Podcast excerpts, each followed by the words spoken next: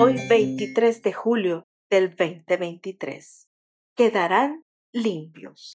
Esparciré agua limpia sobre ustedes y ustedes quedarán limpios de todas sus impurezas, pues los limpiaré de todos sus ídolos. Ezequiel 36, 25. Según un estudio en el que participaron 300.000 cristianos, el 73% de ellos aseguró que Cristo es un ser creado. Un 46% afirmó que el Espíritu Santo es una fuerza y no un ser personal. Un 66% dijo que los seres humanos somos buenos por naturaleza.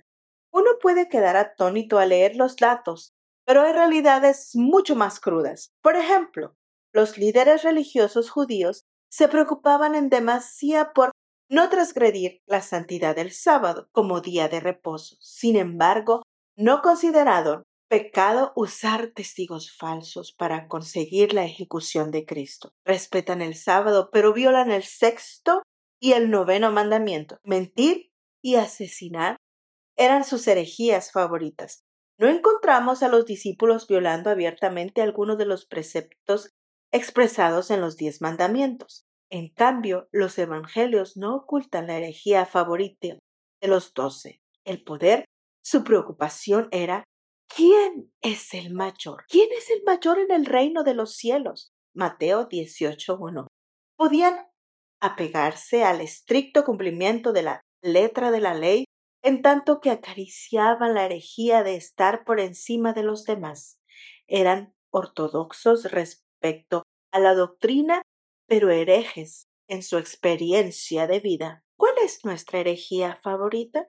¿Cuál es tu herejía favorita? ¿Cuál es nuestra interpretación privada de un pecado claramente señalado por la Biblia que nosotros cometemos, pero no considerarlo algo malo dadas nuestras circunstancias?